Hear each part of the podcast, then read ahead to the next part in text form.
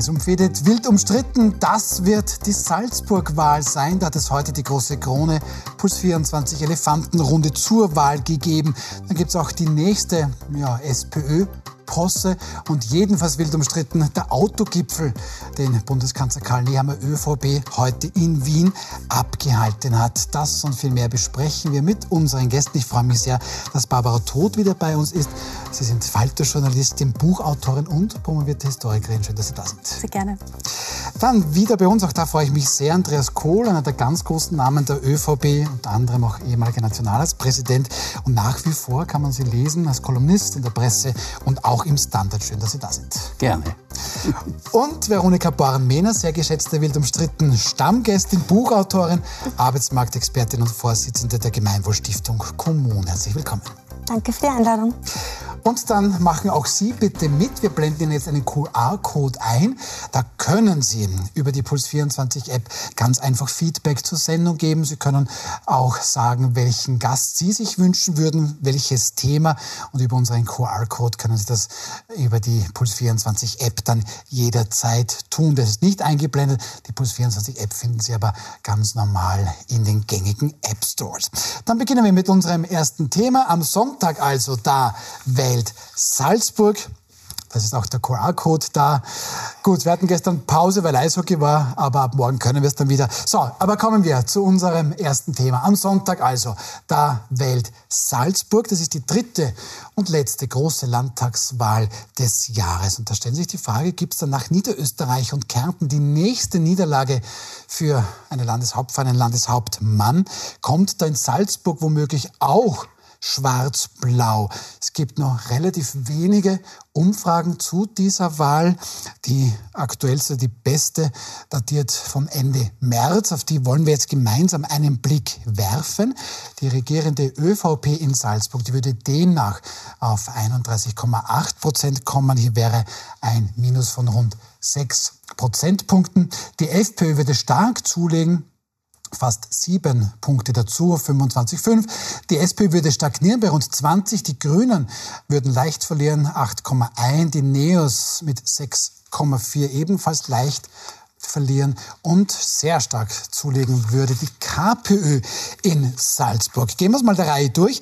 Herr Kohl, auch in Salzburg quasi das gleiche Lied. Die Landeshauptmannpartei, das ist hier die ÖVP, die verliert. Die SPÖ kann davon natürlich nicht profitieren, dafür aber offenbar die FPÖ, die gewinnt stark dazu. Also auch im Westen nichts Neues? Äh, ich glaube, das kann man von vornherein nicht so sagen. Äh, das Wiener Klima äh, ist in Salzburg nicht unbedingt maßgebend. Ich gehöre zu jenen, die glauben, dass äh, und diese die Diskussionen, die ich gestern Abend und heute gesehen habe, der Spitzenkandidaten, ich gehöre zu jenen, die glauben, dass in Salzburg wirklich ein besonderes politisches Klima herrscht. Die Kandidaten untereinander sind nicht so verfeindet, wie man sonst den Eindruck hat. Die reden miteinander. Ich bin von all diesen Personen recht beeindruckt, muss ich sagen. Und äh, ich würde mich nicht wundern, ich glaube, ich gehöre zu den ganz wenigen, die es nicht für ausgeschlossen halten, dass Haslauer äh, mit der derzeitigen sogenannten Dirndl-Koalition weitermachen könnte. Das. Also, also ich glaube, ich glaube natürlich alle Regierenden kämpfen mit den Folgen der allgemeinen Unzufriedenheit in der Folge des russischen Angriffskriegs auf die Ukraine, der Teuerung und den Spätfolgen der Pandemie äh, kämpfen alle. Und ich glaube, die Freiheitlichen haben überall Konjunktur. Also von den Prozenten her wird, wird sicherlich die Freiheitliche Partei die einzige sein, die dazu gewinnt von den derzeitigen Parteien.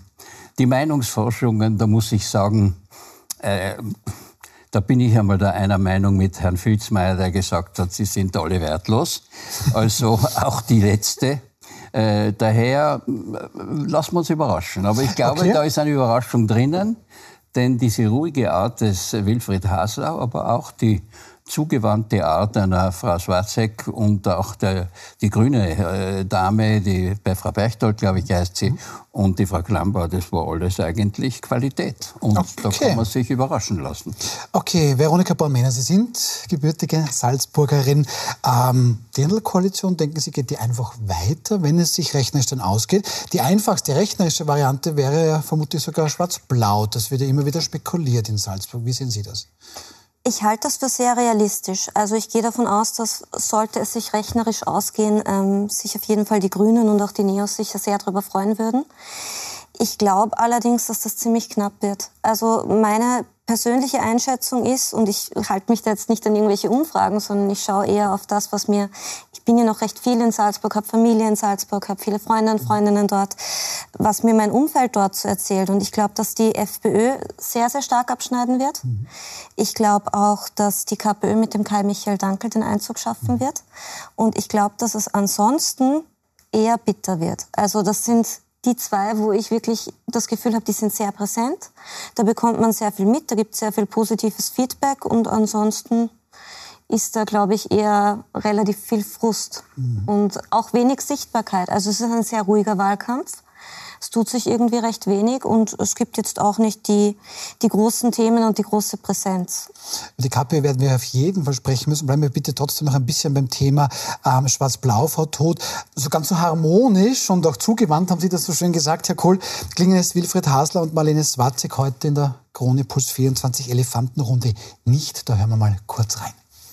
Ich suche auch am Wahlzettel äh, den Herbert Kickl vergeblich. Er tritt einfach nicht an in Salzburg. Und wenn die ÖVP von Stil, von Anstand spricht, dann muss man schon erinnern auch an die Tonalität, die die ÖVP geprägt hat in den letzten zwei bis drei Jahren. Aber Sie ziehen ja mit Herbert Kickl durch die Lande. Und ich verwehre mich dagegen. Ja, Herr Landeshauptmann, Sie sind mit dem Sebastian Kurz durch die Lande gezogen, würden das wahrscheinlich heute noch, wenn Sie könnten, mit dem Karl Nehammer. Der hat eine das, andere äh, Tonalität als Herbert Kickl. Das ist Ihr ja. Bundesparteiobmann äh, genauso. Und ja, wir stehen dazu, dass wir uns nicht schämen für unseren Bundesparteiobmann. Er ist auf Platz 1 in allen Umfragen bundesweit. Ähm, also ich glaube, das Hereintragen, und das ist natürlich auch in einer gewissen Art und Weise ein Schmutzkübel nach Salzburg, der wird nichts bringen. Und also bringen wir diesen Wahlkampf in Würde jetzt zu Ende. Frau Todt, nur Theaterdonner oder denken Sie, könnten die auch politisch zusammenarbeiten? Die können sicher politisch zusammenarbeiten. Also das hat man, da hat man zwei sehr routinierte, sehr ähm, rhetorisch auch gute Politikerinnen, Politiker gesehen, mhm. die eben äh, für, für den, fürs Wahlkampffinale ähm, sich da ein bisschen häkeln. Ähm, Frau Swatzek ist sicher ein großes Talent innerhalb der FPÖ. Insofern ist das für sie auch eine sehr wichtige Wahl. Ähm, Herr Haslauer ist ein Routinier. Ähm, ich bin mir ganz sicher, dass die beiden auch miteinander können. Also das ist Theaterdonner. Jetzt sind Sie, Sie werden oft darauf angesprochen, Herr ja. Kohl, Architekt von Schwarz-Blau seinerzeit gewesen, ja. Schüssel Riss Passer. Ähm, denken Sie, wird das was, insbesondere weil eben Frau Swatzig auch als die freundliche Seite der FPÖ oder das freundliche Gesicht genannt wird? Wenn ich alle Beteiligten in ihrer politischen Historie abwäge, natürlich erinnert mich die Frau Swatzek an die junge Susanne Riespasser. Mhm die also auch im Gegensatz zu den anderen Granden der Freiheitlichen Partei äh, eine zwar scharfe Zunge hatte, hat sie sie immer, hat sie immer noch, aber äh, zugewandt war, wie, wie ich gesagt habe. Äh, ich kenne auch die Präferenzen von Wilfried Haslauer ziemlich gut und nämlich aus der Geschichte heraus. Ich denke, dass äh, die Sozialdemokratie weitgehend bestimmen wird, wie die nächste Koalition ausschaut. Denn ich bin überzeugt, dass Wilfried Hasler auch mit den Sozialdemokraten reden wird. Und wenn da eine geschicktere Verhandlungsführung ist wie in Niederösterreich, dann könnte das nach dem Tiroler Modell eine, eine türkis-rote äh, Koalition werden. Ich schließe aber nicht aus, natürlich, Frau Todt, Sie haben da vollkommen recht, äh, Frau Swatzig kann auch mit dem Wilfried Hasler gilt ja in der Politik immer der Satz, äh, Paris ist eine Messe wert. Mhm. Das heißt also, da werden auch Glaubenssätze äh, geändert, wenn es darum geht, in die Regierungsverantwortung zu kommen. Also ich schließe keine Variante aus in, in, in Salzburg. Das entscheidet wirklich der Wähler. Frau Born-Mehner, jetzt haben wir aber auch gesehen, die SPÖ würde auch hier stagnieren. Das hatten wir jetzt auch bei den Wahlen in Kärnten.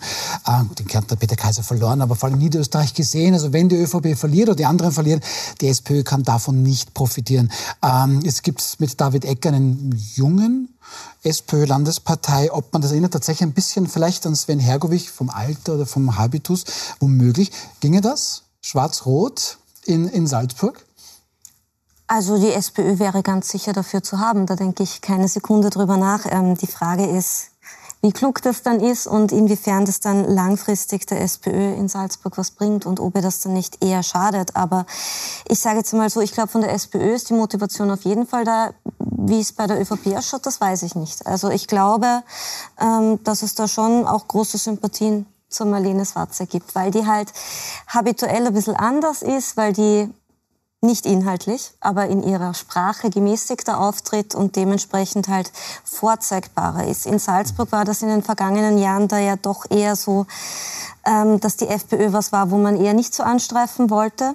Und nachdem die Marlene Zwarzig halt eine ist, die eher bürgerlicher und eher gesitteter auftritt, glaube ich, ähm, dass dies dem Gegenüber einfach einfacher macht mit ihr zu koalieren. Also ich, unterstü ich unterstütze das jedenfalls, was Barbara Todt gesagt hat. Ich halte das auch für Theaterdonner. Ja, glaub, aber weil Sie ihm sagen, Frau Swarzek zugewandt nennen Sie das, aber die hat offensichtlich so einen verbindlicheren Charme, der die FPÖ ein bisschen anders wirken lässt. Das scheint auch, Frau Todt, auf David Ecker den SPÖ-Landespartei Obmann in Salzburg zu wirken.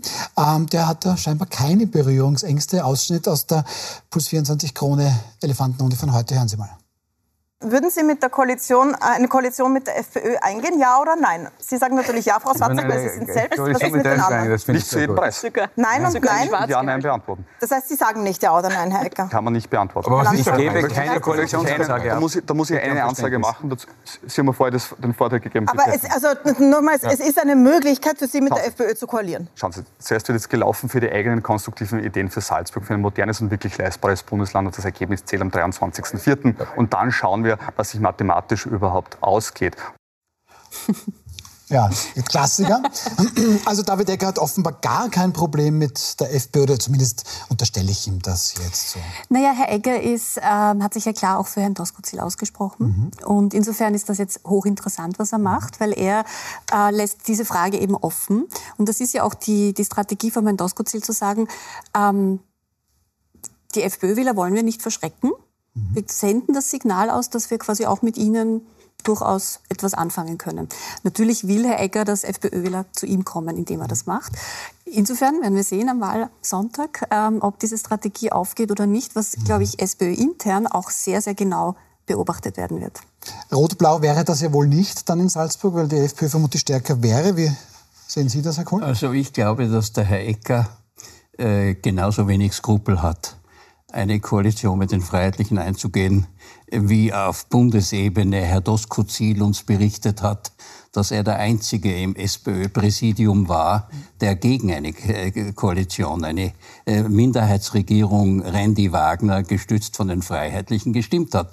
Das hat ja Frau Randy Wagner auch bestätigt, dass es diese Absprache mit Herbert Kickl gab. Und Herr Doskozil hat zweimal öffentlich das unwidersprochen gesagt, dass im Präsidium der SPÖ eine Genehmigung vorlag, dass Frau Randy Wagner mit Kickl sozusagen von Kickl gestützter Minderheitsregierung bildet. Der Herr quod licet Jovin und licet Bovi, also was dem Jupiter zusteht, steht dem Ochsen nicht zu, haben die alten Römer gesagt. Ich glaube, dem Ecker steht es genauso zu wie der Frau Randy Wagner. Äh, das Problem wird nur folgendes sein. Äh, das wird wenig diskutiert, aber Wer finanziert denn von den Stimmen her den Aufstieg der KPÖ, der gerade in einem Interview gefeiert wurde? Diese Stimmen, 3%, 4%, 5%, die kommen ja fast eins zu eins von den Sozialdemokraten.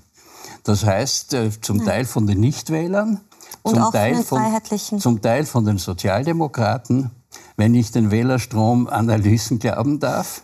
Also äh, daher, äh, der Ecker muss sich warm anziehen, was sein Wahlergebnis betrifft.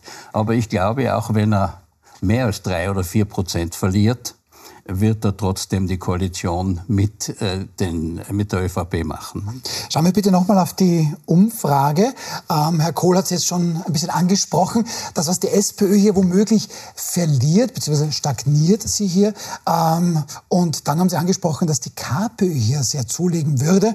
Wir sehen jetzt nicht die großen Verluste von SPÖ auf KPÖ zu gehen, aber sehr wohl 5,5 Prozent. Die Hürde für den Einzug in den Landtag wären 5 Prozent in Salzburg. Frau Born-Mehner, also da wäre es doch durchaus möglich, nach der Steiermark, ja, wo die KPÖ ja, ja auf Landes- und Kommunalebene ist, hier in einen zweiten Landtag einzuziehen. Ja. Wie erklärt sich das?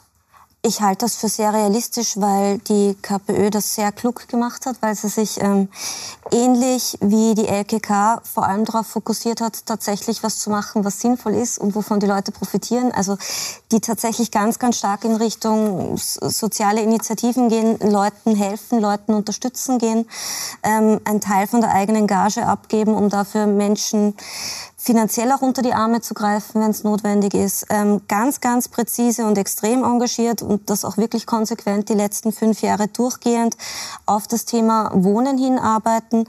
Das heißt, sie haben ein ganz ein klares Profil, sie arbeiten sehr konsequent und sie machen das extrem engagiert und sie waren auch gut sichtbar. Und ähm, das hat, glaube ich, was damit zu tun, dass die tatsächlich auch sehr viele sehr aktive Ehrenamtliche haben. Also die meisten Plakate in Salzburg hat mit Abstand die FPÖ. Da stelle ich mir eher die Frage, wie finanziert die FPÖ das eigentlich, weil das muss unfassbar viel Geld gekostet haben. Die haben die ÖVP noch bei weitem überholt. Was die KPÖ dafür hat, ist, die haben ganz, ganz viele Menschen. Also das ist wirklich eine Gruppe von ich schätze mal so 50 bis 100 Personen, die da extrem aktiv sind und wirklich von Tür zu Tür laufen und bei jedem Festel sind und überall hingehen.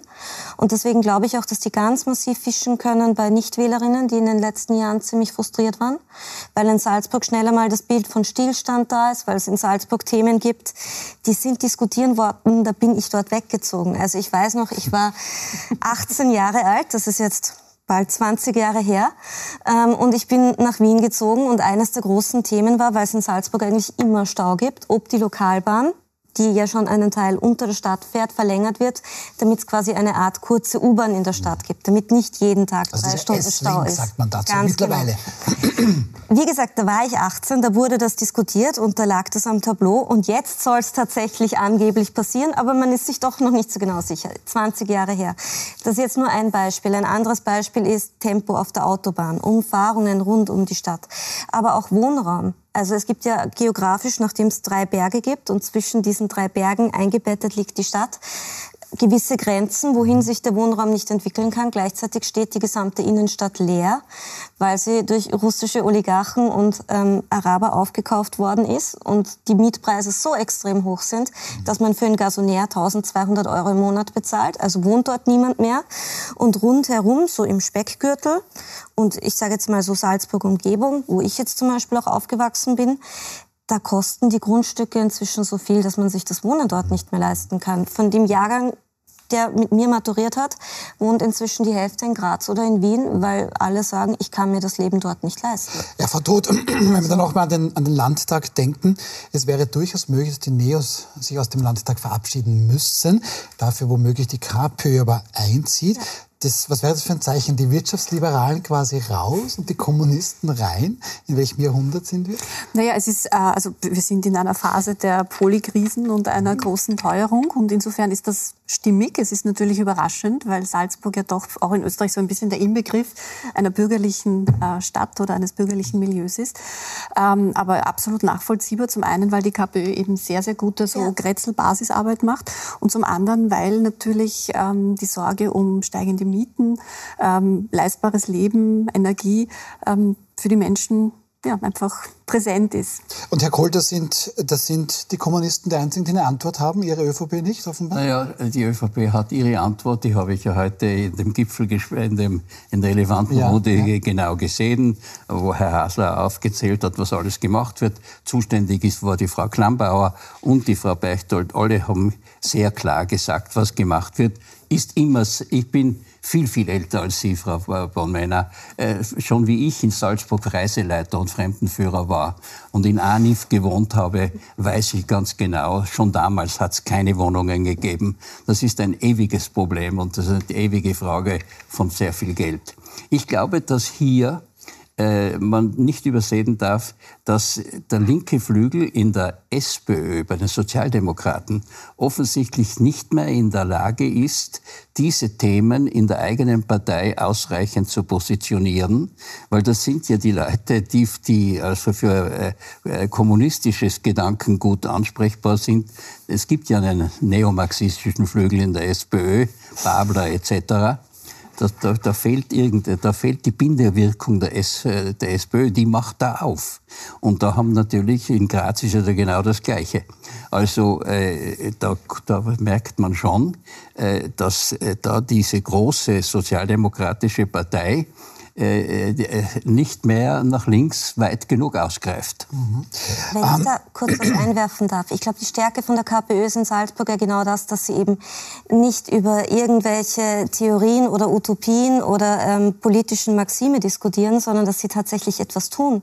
Die reden nicht, die machen. Und ich glaube, das ist der wesentliche Punkt. Also ich würde jetzt die These nicht unterschreiben, dass das was mit Neomarxismus zu tun hat oder damit, dass der linke Flügel in, Flügel in der SPÖ auslässt, sondern eher, dass das seitdem der Finanzskandal unter Gabi Burgstaller und David Brenner passiert ist, verantwortet durch ein schwarzes Finanzressort, aber halt unter der Führung von Gabi Burgstaller und David Brenner, der danach zu Kronospan, einen eher bösen Konzern gewechselt hat, sage ich jetzt einmal ähm, höflich zurückhaltend, ähm, dass sich seither die SPÖ dort einfach nicht mehr erholt hat. Und diese Partei ist einfach weitestgehend tot. Ja, das muss man so sagen. Also, es gibt dort ja, weniger Menschen, so die aktiv sind, ja. wie, wie in der KPÖ, denke ich. Und ich glaube eben, es hat weniger was mit Ideologie zu tun, sondern einfach was damit zu tun, dass die dort einfach wirklich sehr präsent sind und sehr viel tun. Es ist so, ja, Sozialer, es ist so Sozialarbeiterpolitik. Ja, genau. Ja, ja. Also es ist ja ganz eigentlich für uns eher ungewohnte neue Form Politik zu machen, nämlich wirklich als Sozialarbeiter das konkret das Grazer Modell. helfen. Das Grazer Modell. Das Grazer Modell, ja. Aber scheint zu funktionieren. Es ist auch wichtig in Salzburg nur noch kurz, weil es geht ja nicht nur um die teuren Wohnungen und um das Verkehrschaos. Es geht auch darum,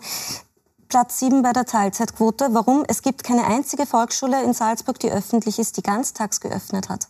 Es gibt nur private Ganztagsschulen, drei an der Zahl, eine Diplomatenschule und zwei katholische. Mhm. Und von den öffentlichen Schulen gibt es keine einzige. Wenn man dort Kinder unter elf Jahren hat, dann kann man die nicht mal in eine Ganztagsschule geben. Kindergärten haben zu 50 Prozent nur bis 11.30 Uhr geöffnet. Mhm. Jetzt zu meiner Zeit, wie ich ein kleines Kind war, hat meine Mutter schon das Problem gehabt, dass sie nicht gewusst hat, wo, wo gibt sie mich hin, weil sie alleinerziehend war und berufstätig. Jetzt ist meine Schwester mit kleinen Kindern in Salzburg, sie hat exakt das gleiche Problem. Aber eben inzwischen jetzt 35 Jahre später. Also dieser Stillstand, den ich da beschrieben habe und der schon auch sehr eng mit der ÖVP verbunden ist, muss ich an der Stelle sagen, der ist in wirklich jedem Gebiet vorhanden. In jedem. Das ist nicht nur bei den Wohnungen so. Möchten Sie Ihre ÖVP noch verteidigen? Oder? Nein, nein, es ist äh, also das best, wirtschaftlich bestperformende äh, Bundesland Österreichs, mhm. hat die, die höchsten äh, Wirtschaftszahlen, die besten Wirtschaftszahlen, hat natürlich große Probleme durch die Nähe zu Deutschland, durch diese Tourismusbeanspruchung.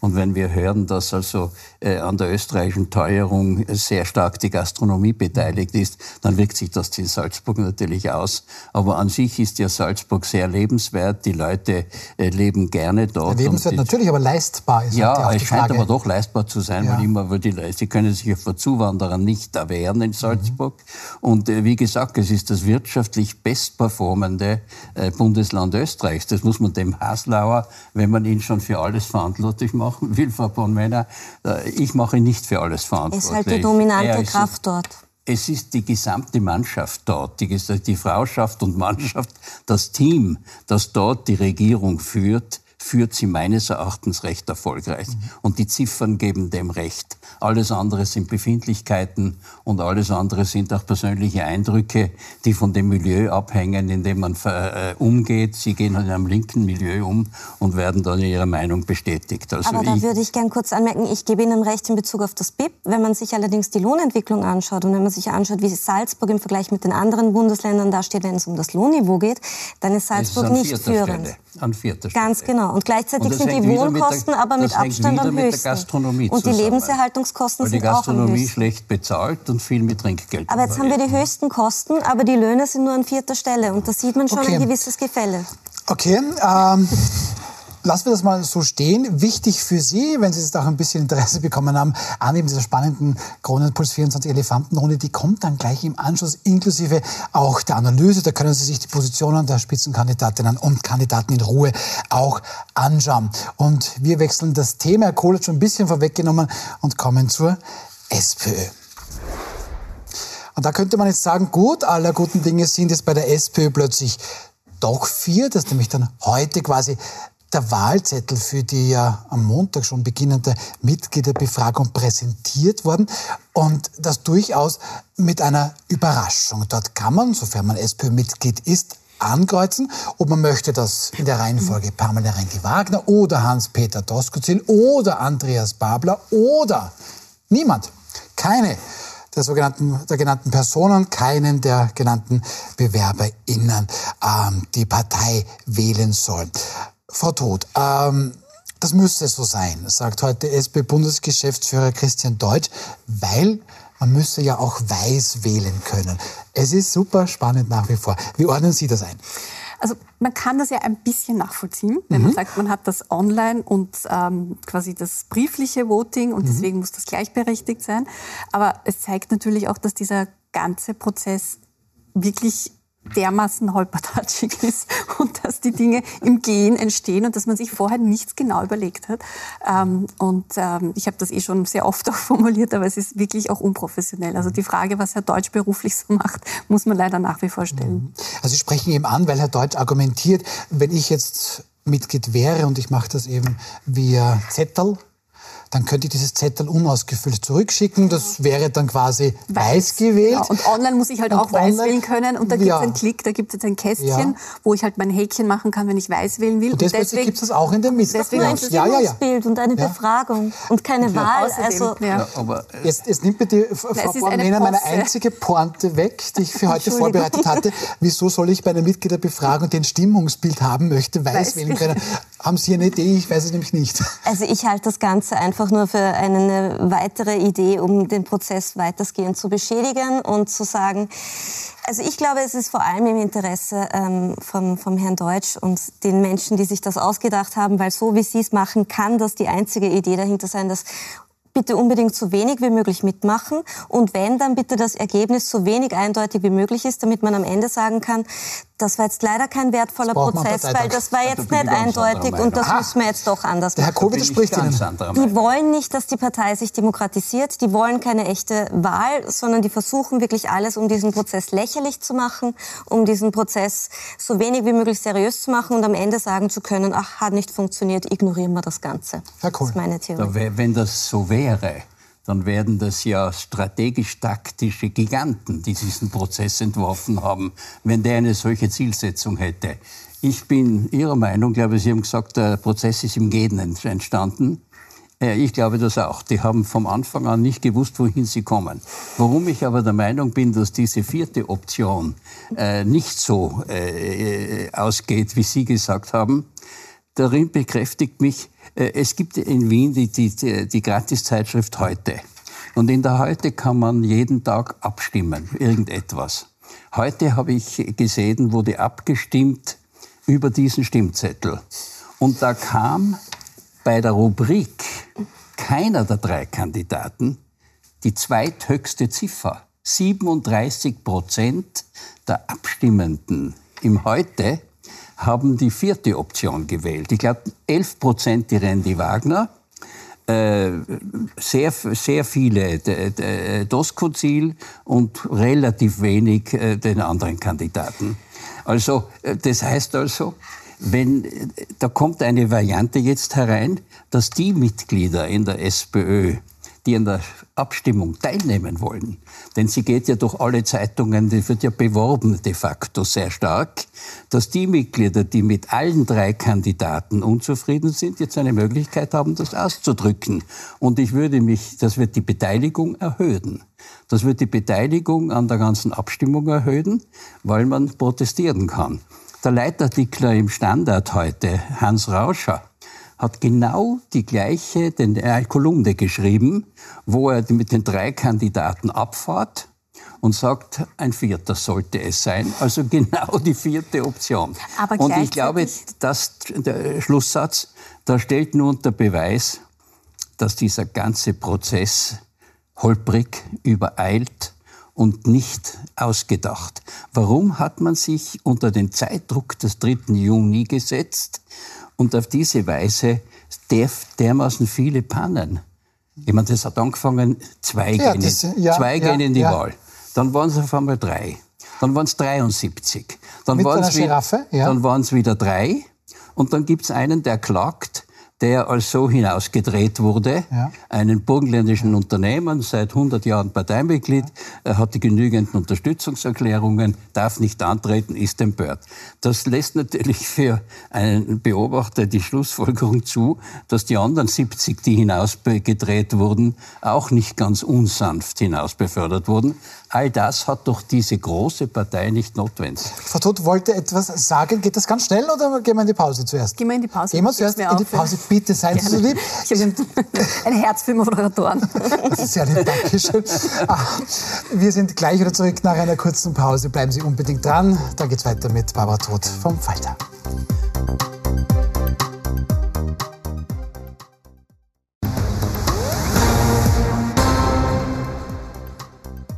Willkommen zurück bei Wild umstritten. Unsere Gäste wünschen sich in der Zwischenzeit Wein. Wie seien Sie beim Club 2?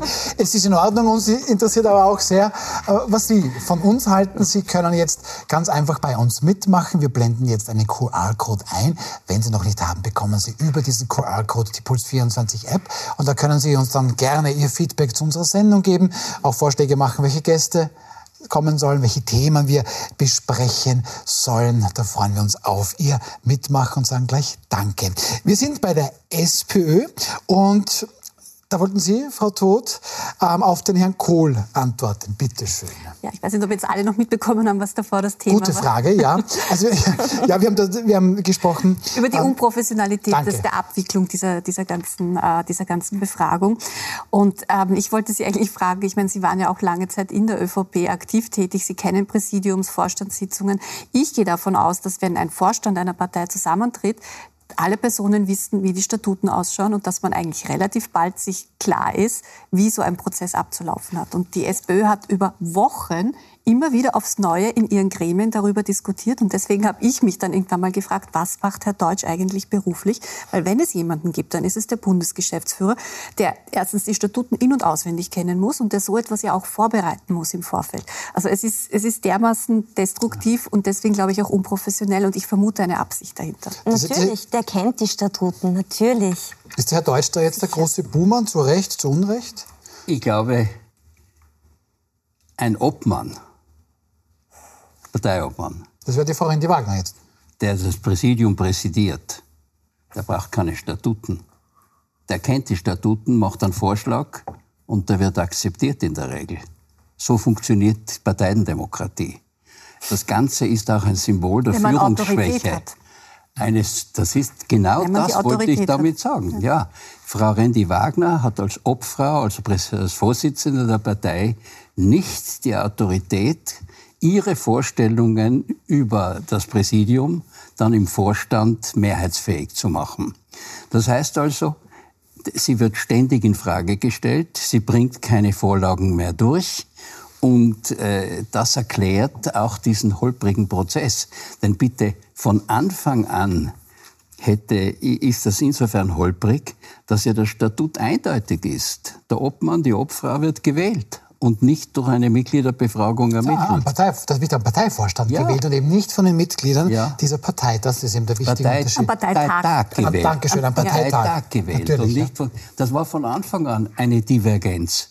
Das hätte von Anfang an ein starker Obmann hätte gesagt, Statut ist Statut. Ja. Aber ja. das ist ja, das widerspricht ja nicht dem, was ich gesagt habe, sondern ganz im Gegenteil, das bestätigt das ja. Also es geht ja nicht darum, dass man nicht weiß, meinen, wie man das, das logistisch wurde. umsetzt. Das glaube ich nicht. Also es geht ja nicht darum, Sie dass glauben, Technokraten das ihr, ihr, Handwerk nicht beherrschen, sondern es geht darum, dass es da offensichtlich Menschen gibt, die die Befragung wollen und die das als große Chance sehen und die sagen, endlich haben wir die Möglichkeit mitzuentscheiden und endlich gibt es ein bisschen Demokratie in dieser Partei. Und dann gibt es welche, die sagen, sie wollen das nicht und die arbeiten da aktiv dagegen.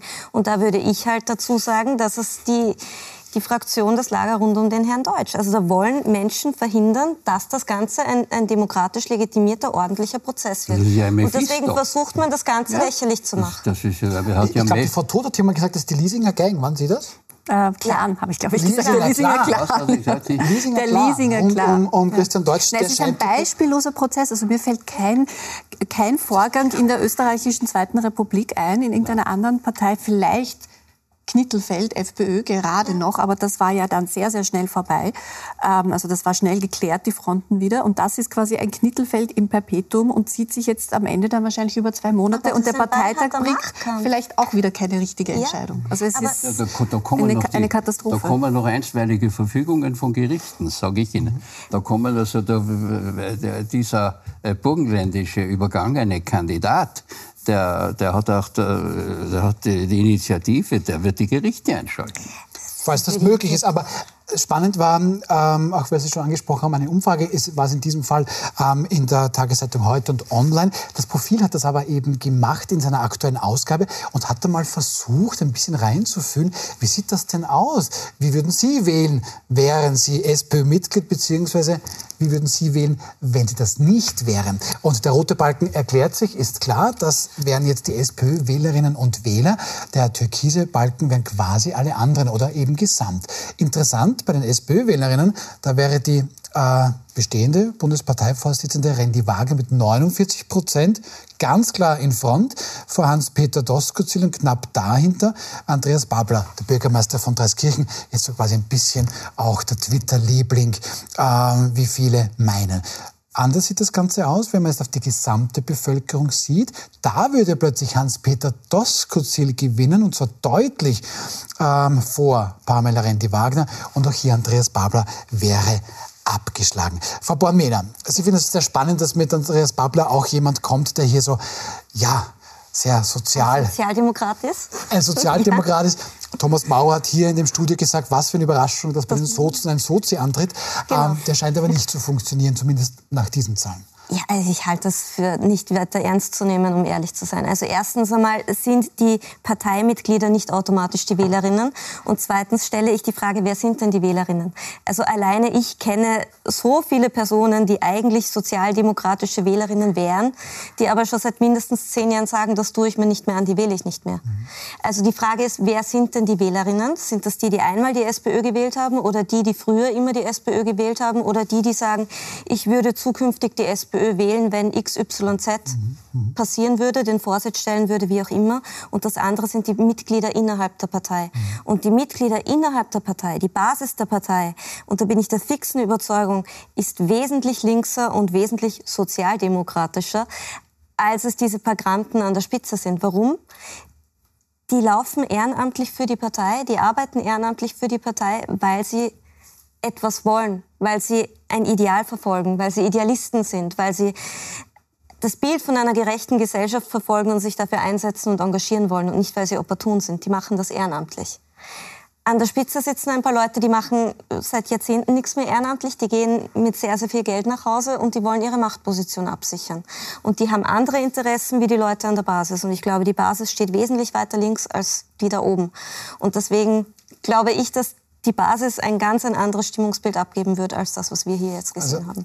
Ich bin geschichtlich jetzt nicht so bewandert wie Sie, Frau Todt. Das klingt so ein bisschen nach marxistischer Revolution innerhalb der SPÖ. Da möchte also die Basis, die Paläste, das in der Löwenstraße... stürzen. Dankeschön. Ich glaube, die Sozis hätten gern wieder eine sozialdemokratische ja. Partei. Ist es so, da gibt es die sozialdemokratische Heilgestalt, die alles jetzt dann doch zum Guten wenden kann? Ist es so einfach? Nein, also ich glaube, es ist schon, es ist ein Establishment, ähm, also Basis gegen Establishment. Mhm. Ähm, Kampf, der da jetzt mhm. stattfindet. Ähm, ich ich traue mir ehrlich gesagt mittlerweile keine wirkliche Prognose zu, wer da am Ende mhm. gewinnen wird. Ähm, Frau Rendi Wagner setzt so auf die stille Mehrheit. Also die will ja nicht offensiv einen Wahlkampf machen. Herr Babler ist sehr aktiv in den sozialen Medien und hat ein paar sehr prononcierte ähm, linke Intellektuelle auch für sich gewonnen. Auch einige ist vor Ort. jeden Tag in einem anderen Bundesland, so hat macht teilweise zwei Termine pro Herr Doskozil versucht es eher regional. Also der hat die Obersteiermark über, äh, über Max Lercher. Er hat eben in Salzburg seine Verbündeten. Er hat den Linzer ähm, Bürgermeister. Er hat natürlich das Burgenland, Teile von, von Niederösterreich. Also das ist eher so ein regionaler Wahlkampf. Er hat so seine Und der Babler ist mehr the thematisch unterwegs. Wie das ausgehen wird, traue ich mir mittlerweile nicht mehr. Ähm, quasi zu prognostizieren. Aber ich traue mir zu prognostizieren, dass die Gräben, die jetzt entstehen, für egal wer auch immer dann an der Parteispitze ähm, sein wird, extrem schwer wieder zu schließen. Weil dann die werden. andere Seite dann auch noch in weil's der Partei sein einfach, wird. Genau, weil es mhm. einfach auch so, ähm, so verfeinert und doch sehr, sehr viel, ähm, ähm, mhm. na, es ist schon viel negative Energie so. da, oh ja. Also, also gerade zwischen, also Doskozil, das Team Doskozil und das Team ja. Randy Wagner, also diese ja. beiden Lager wieder miteinander zu verbinden, das wird wirklich eine, eine sehr, sehr schwierige freut sich Aufgabe. der Dritte. Ideale also, Voraussetzung jetzt, für Andi Babler. Der hat nicht Frau Todt ist sich da nicht ganz klar, wie das ausgehen kann. Ich glaube, Sie wären für Andreas Babler, wenn ich das ja. richtig sehe. Sie denken, dass der das schaffen kann. Herr Kohl, ja. wie geht es denn aus? Einer von diesen dreien oder gewinnt der Balken, von denen Sie sagen, man wurscht nur, nie, nur alle, nur nicht diese drei? Das kann man jetzt mit der vierten Option nicht mehr sagen. Mhm. Ohne die vierte Option, wenn nur die drei am Stimmzettel gestanden wären, hätte ich Herrn Doskozil mit 45 Prozent vorne gehabt, Frau Rendi-Wagner mit 35 danach und dann Herrn Babler mit 20. Mhm. Und das hätte zur Folge gehabt, äh, eigentlich eine unbedachte Konsequenz daher holpriger Prozess. Ja, Herrgott, ein Parteiobmann, der nur 45 Prozent der, der, der, der, der Mitglieder hat. Der, Mit, nein, der, der Kernmitglieder so, ja. hat, der, der, die registriert sind. Das ist, ja, das ist ja keine Hausmacht mehr, das ist ja nichts. Daher hat der Herr Babler schon recht.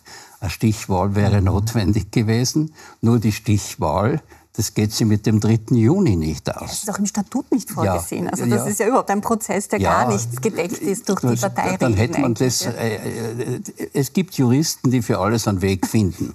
Dass das also sozusagen äh, äh, keine bindende Wirkung hat, sondern nur eine Befragung. Und das, das kann man schon machen. Eine Stichbefragung. Aber jetzt. Bitte, Ein Stichstimmungsprinzip. Ja, jetzt, jetzt haben wir die vierte Option. Und mit der vierten Option, ich, glaub, ich glaube nach wie schon, vor. Das ist Ihre Präferenz. Die vierte Option? Nein, die Eine vierte, führerlose nein. SPÖ. Also ich maße mir als eingefleischtes äh, türkises Urgestein, maße ich mir nicht an, sozialdemokratische Kandidaten zu beurteilen. Ich finde, dass das mhm. alles respektable, ehrenwerte und redliche Leute sind, die, äh, die, also von mir werden Sie da kein schlechtes Wort hören. Ich glaube nach wie vor, dass Herr Doskozil äh, äh, vorne liegt, mhm. dass Frau Rendi-Wagner viel besser abschneidet, als man, was man ihr eigentlich zusinnt. Und dass Herr Babler, äh, dem wird es gelungen sein, äh, den linken Flügel mit Leben zu erfüllen und mit Hoffnung. Mhm. Was dann danach kommt, das ist eine ganz andere Frage. Da bin ich Ihrer Meinung das wird eher schwieriger werden als leichter. Aber für die ÖVP das ist das natürlich wunderbar. Die ja, aber lass mal das mal aber so das stehen. Ich glaube, das war wirklich schön zusammengefasst, Herr Kohl. Vielen Dank. SPÖ, da scheint, scheinen auch die Worte Spielspaß und Spannung drinnen zu sein. Da bleibt es spannend auf jeden Fall. Aber auch die ÖVP ist verhaltensauffällig, wie zumindest ihre Kritikerinnen und Kritiker meinen. Unser nächstes Thema. ÖVP-Bundeskanzler Karl Nehammer nämlich, der lädt da heute zu einem großen Autogipfel ins Bundeskanzleramt. E-Autos alleine, das wäre Karl Nehammer zu wenig, wie er meint. Der plädiert auch für klassische Verbrennermotoren, die dann, so die Hoffnung, mit sogenannten E-Fuels betrieben werden soll. Karl Nehammer ist es also wichtig, dass man das Ganze technologieoffen sieht, wie er immer wieder betont. Interessanterweise ruft das zumindest hier bei uns auf Puls 24 auch den deutschen Autopapst Ferdinand Dudenhöfer auf den Plan. Hören Sie mal. E-Fuels kann interessant sein für Schiffe, vielleicht für Flugzeuge, aber für Autos ist es ein Nischengeschäft, ein kleines Geschäft, auch in fünf Jahren. Von daher macht man einen großen Fehler und hängt sich von der Zeit und von der Entwicklung ab, wenn man heute glaubt, E-Fuels wäre ein großes Thema für die Automobilindustrie. Man findet Problem nach Problem und von daher ist es wirklich anachronistisch, wenn ausgerechnet der österreichische Bundeskanzler jetzt anfängt, über E-Fuels zu diskutieren, statt den Faden der Zeit aufzunehmen und in die Elektromobilität zu forcieren und zu gehen. Also Ferdinand Studenhofer meint, großer Fehler, anachronistisch. Äh, Wenn es nach ihm geht, ist das für Karl Nehmer ganz klar fünf und bitte setzen. Sehen Sie das auch so? Überhaupt nicht. Ich sage Ihnen ganz offen, wenn man mich vor zehn Jahren gefragt hätte, äh, wie geht es mit den Elektroautos? Hätte ich gesagt, dass die Batterien sind riesig, die Reichweiten sind gering, äh, der Strom, äh, wo kommt der her, etc., alles unmöglich, alles Larifari. Mhm. Vor zehn Jahren. Mhm. Zehn Jahre Forschung, zehn Jahre Esprit, schaut alles anders aus. Heute funktioniert das. Nehammer sagt lediglich, auch dem äh, E-Fuel soll eine Chance gegeben werden. Neben dem natürlich nicht nur E-Fuel, nicht nur Strom, nicht nur äh, Bio-Wasserstoff, äh, mhm. sondern man muss alle Technologien austesten äh, äh, und man muss also auch den Forschungsgeist mobilisieren. Ja, und bitte, ein Land wie Österreich, 80.000 Arbeitsplätze direkt im Autozuliefergewerbe, 300.000 indirekt. Ein Land, das also AVL-Motorenlist führend in der ganzen Welt immer war, mit der Technischen Universität Graz verbunden und so weiter, große Technologiestandort. Ja, das ist doch normal, dass der Bundeskanzler für die Zukunft sich nicht nur mit den eigenen Machtfragen beschäftigt wie andere, sondern sich mit der Zukunft eines wichtigen Teils der österreichischen Wirtschaft. Also ich finde, ich habe die Rede von ihm gehört, wo er das angekündigt hat, dass er für den Verbrennungsmotor der von, der, von Olaf Scholz und dem freiheitlichen Minister, äh, dem FDP-Minister, glaube ich, Wisseling, Wissing, äh, Wissing, ja, vorgeschlagen ja. wurde, äh, dass er das unterstützen wird. Aber ich sehe das ich meine, das ist keine Glaubensfrage. Aber das Angenehme ist, Herr Kohl, und da freue ich mich jetzt sehr drauf, ich hoffe Sie auch, wir haben mit Veronika Born-Mehn eine Arbeitsmarktexpertin da. Das klingt ja wahnsinnig schlüssig. Also eben 80.000 Arbeitsplätze sind in Österreich tatsächlich direkt an der Automobilindustrie äh, gebunden, in Summe sogar bis zu 205.000 Arbeitsplätze. Ja, das ist doch schlau, wenn man jetzt weiter am Verbrenner auch noch arbeitet, oder nicht? Es gab mal die Laternenstürme. Ähm historisch bewanderte, Herr Kuhn, Sie, Sie kennen es vielleicht noch, ähm, das war in der Zeit der Industrialisierung am Anfang des 20. Jahrhunderts. Da gab es Gewerkschafter, die hatten Angst davor, dass ihre Arbeitsplätze verloren gehen durch die Elektrizität. Und deswegen sind sie hingelaufen zu den elektrischen Laternen und haben die kaputt gemacht, weil ihre Arbeitsplätze bedroht waren, weil sie wollten lieber weiterhin die Laternen händisch anzünden. Mhm. Ich glaube, das ist ein ähnliches Modell. Also man, man will sich nicht eingestehen, dass etwas vielleicht nicht mehr zeitgemäß ist, dass eine Branche in dem, wie sie bisher funktioniert hat, so einfach nicht weitergehen kann. Und ähm, dass man dann halt quasi sehr, sehr retromäßig sagt, so, bevor ich jetzt was anderes mache, mache ich die neue Laterne kaputt und arbeite naja, gegen die das, Elektrizität, damit es weiterbrennt. Das ist jetzt drei. überspitzt formuliert. Er ist für das alle ist, drei Technologien. Also ich glaub, aber dass Autos jetzt nicht der große Zukunftsmarkt sind und dass Österreich mit das Autoland, ähm, dass das nicht ganz die allerbeste Idee ist. Ich glaube, da wird jeder der in dem Gebiet fachkundig ist und dadurch sicher der Herr, der vorhin gerade gesprochen hat, sich, glaube ich, einig sein. Tatsache ist, wir können gar nicht mehr so viel Auto fahren, wenn wir, also ich habe zwei Kinder, ich hätte gern, dass die eine, eine Lebensgrundlage und eine Zukunft haben. Das geht sich mit der Erderwärmung einfach nicht aus. Ich glaube, es ging einfach nur um das Schlagwort Auto und ja. Gipfel und ÖVP. Also die ÖVP okay. hat das Auto als, als quasi Kern ihrer neuen Ideologie entdeckt. Ähm, ich erinnere mich manchmal mit Wehmut an die Zeiten, als Sie noch ÖVP-Chefideologe waren, weil da war es quasi auch noch gesellschaftspolitisch, gab es noch eine große Vision. Haben Sie die Rede von ihm nicht ich gehört? Ich habe sie gehört. Jetzt ist es halt vor allem das Auto. Leistung ähm, an erster Stelle, dann Freiheit. Es ist vor allem, und das Auto ist natürlich das Synonym für die Freiheit steht quasi als Symbol auch dafür. Es ist natürlich das Auto, das ähm, die FPÖ jetzt auch sehr, sehr stark anspricht. Also man möchte natürlich da auch von der FPÖ sich, ähm, sich Wähler holen.